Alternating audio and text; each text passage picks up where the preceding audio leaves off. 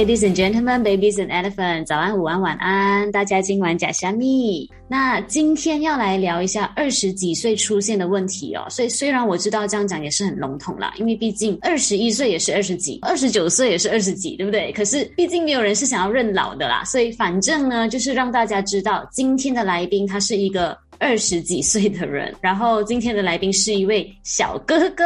我跟他其实有很长的一段时间是没有开口聊天的，我们都是在社群媒体上面用打字的方式在聊天。所以今天对我个人来讲，我是觉得蛮期待的。那就话不多说，让我们直接来欢迎今天的来宾戴翁。Hello，嗨，大家早安、午安、晚安。我就是那个跟一杰同岁的那个小哥哥。哎、欸，其实我刚刚没有提到我们同岁。哦，那么就我会剪掉。嗯、我们同岁，这个是不想承认，这个不可以，不可以。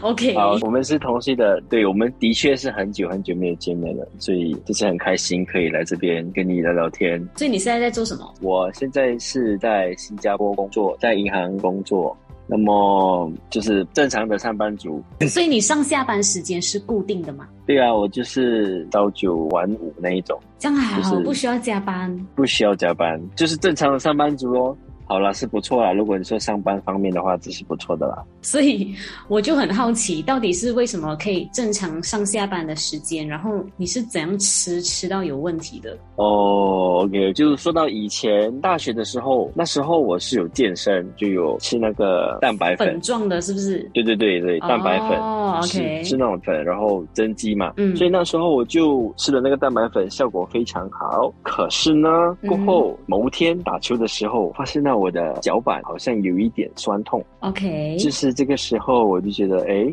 这个好像不是我以前有的东西。然后我又同时想到，我家里其实是有人是有尿酸这个问题的，所以那时候的我决定。去做人生第一次的身体健康检查，嗯嗯，所以呢，就是果不其然的，我就得到的一个尿酸偏高这个 这个问题。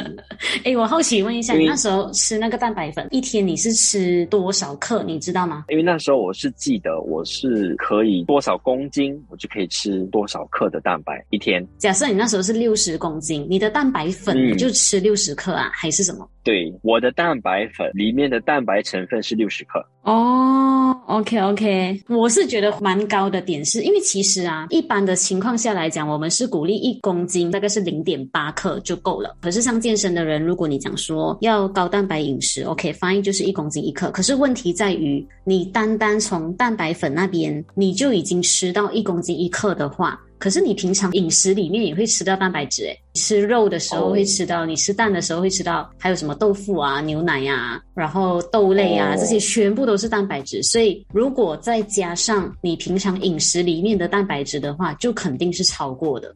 嗯，那可能、嗯、可能是这个原因吧，因为我就是觉得哦方便嘛，嗯、我就是主要蛋白来源就这个蛋白粉。嗯、那么其他的你刚刚说的什么鸡蛋啊，或者是豆腐，我也没有减少，所以可能可能是因为这样子的话，我也不太确定我的尿酸是这个蛋白粉的关系，还是因为我家族病史的关系。其实我觉得可能都有，基因当然它也占其中一个比例啦。但是就算你有这样子的基因，不代表你就一定会无缘无故高啊，它一定是有一个契机、嗯、一个开关在那边。所以像我自己本身哦，其实我遇过很多很多尿酸高的年轻人诶，因为尤其是男生都是很容易尿酸过高的，甚至很多人就像你讲的，如果你没有痛，其实你没有去检查，你是不知道你自己过高的，所以都是可能真的等到有问题了之后才发现啦。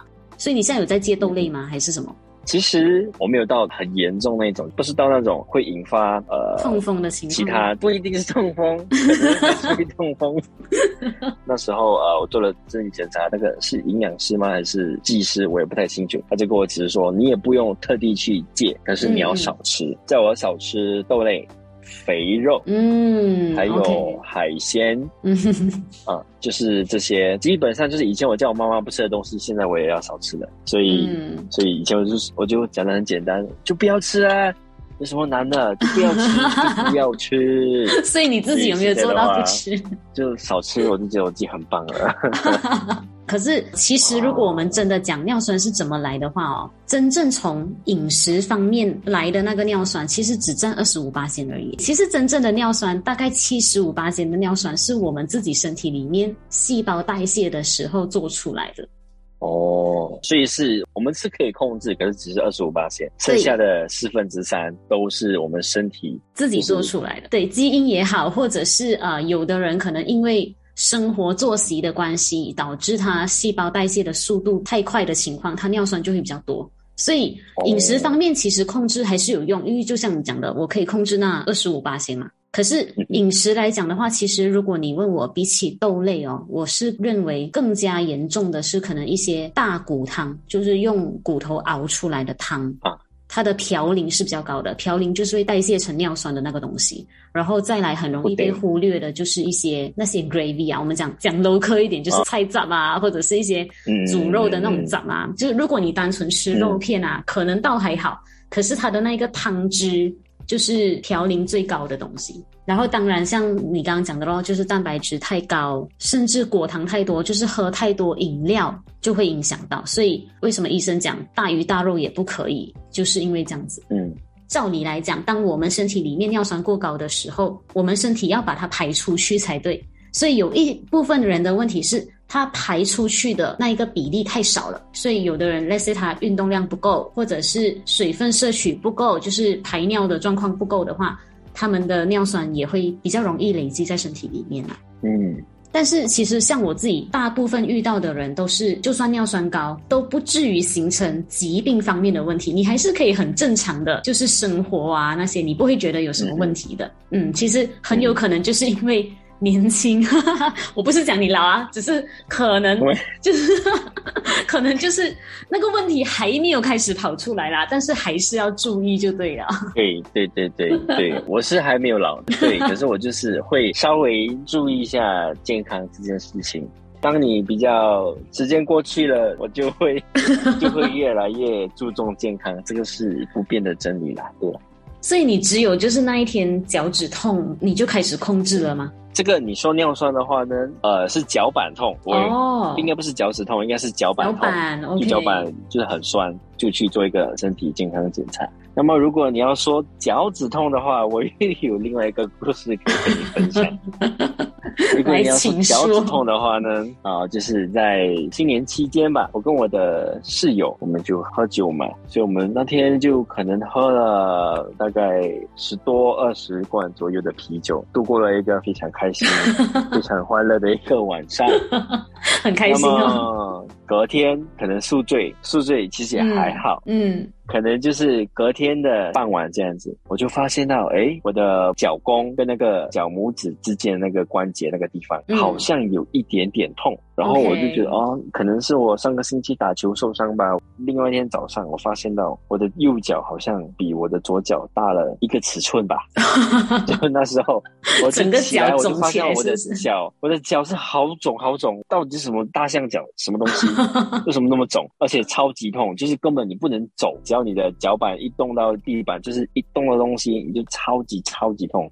我就觉得，哎，这个东西有点不对劲。我好像之前听过一个东西叫做痛风，我觉得不确定是不是这个事情，所以我那天我就去看医生，医生就问干嘛？你的脚，呃，你是不是踢到还是扭到？我说不是。那么你昨天是不是 吃了什么东西？哦，我昨天没有吃什么东西，因为我的确前一天是没有吃什么东西，喝酒而已，对不对？没有，就是那天我看医生那天，哦，因为你是第三天了，再隔一天，OK OK，明白，嗯，对，我是第二天的下半天开始肿，第三天早上的时候超级痛到我忍不下去了，所以我才去看医生。所以医生问我昨天你有没有吃什么东西？我说没有啊。在你有尿酸的问题吗？我说有。这样子的话，你昨天没有大鱼大肉吃什么比较多的东西吗？我说没有啊，嗯、然后我就突然间想了一下，那么前天算吗？我就说前天我是有喝了大概几罐啤酒啦，他说几罐，大概八九十罐啤酒。他讲哦，年轻人，这个是痛风。然后他就拿了一个小纸条给我看，他就跟我说，这个是你有尿酸连，你吃了这些东西。然后这个痛风这件事情呢，是很常发生在啊，很常发生在某某个岁数的阶段的男人身上。哪一个岁数？我想听那个岁数。三十到四十还是五十岁的男 男性身上，他是这样写。我不是三十岁哦，我没有到那个族群哦。我，我这样子笑是不是很幸灾乐祸？你可以啊，你是有本钱幸灾乐祸，因为好像痛风是不是比较会常发生在男性身上？嗯，女性的话就比较少，男生比较多。嗯。然后每个痛风，他们痛的地方不一样。有些人痛在手指的关节，有些人痛在膝盖。嗯，嗯，嗯，然后我就是属于那痛在那个脚弓跟那个脚拇指之间那个地方。哦，对，这个就是我脚趾痛的故事。痛风的故事。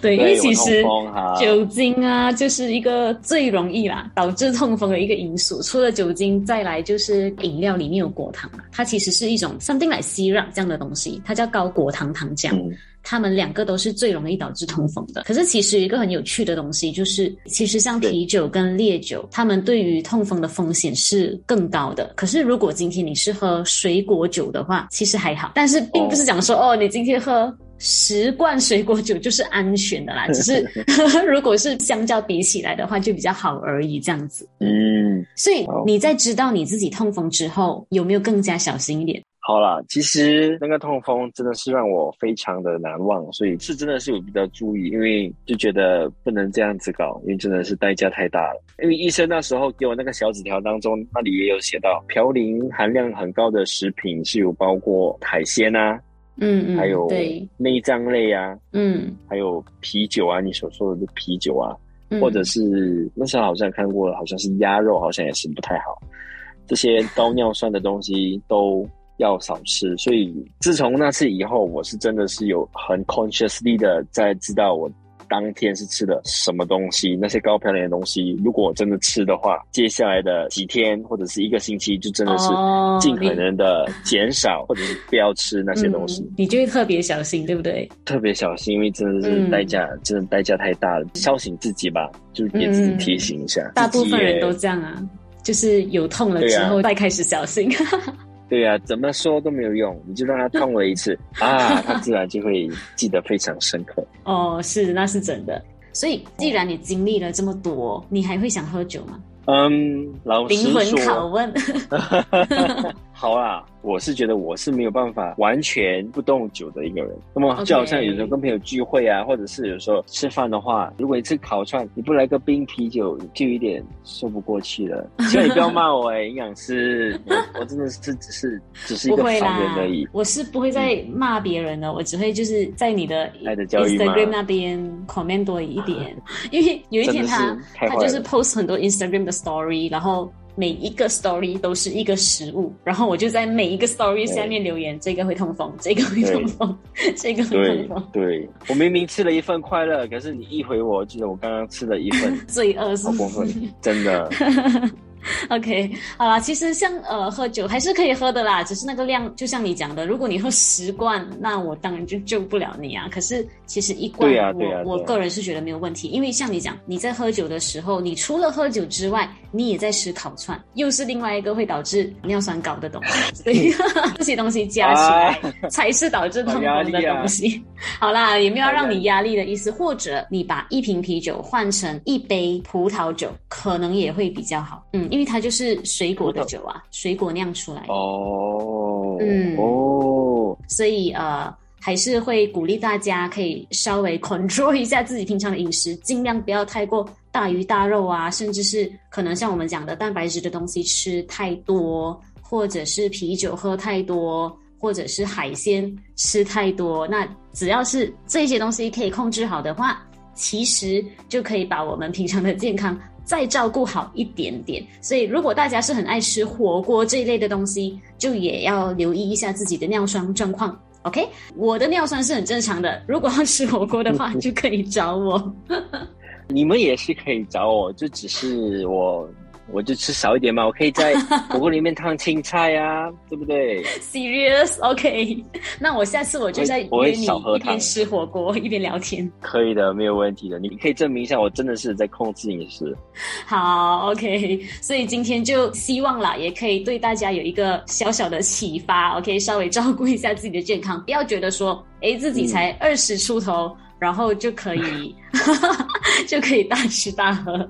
OK，那今天就先这样子喽，嗯、谢谢大家的收听，下一集再约大家边吃边聊，拜拜，拜拜。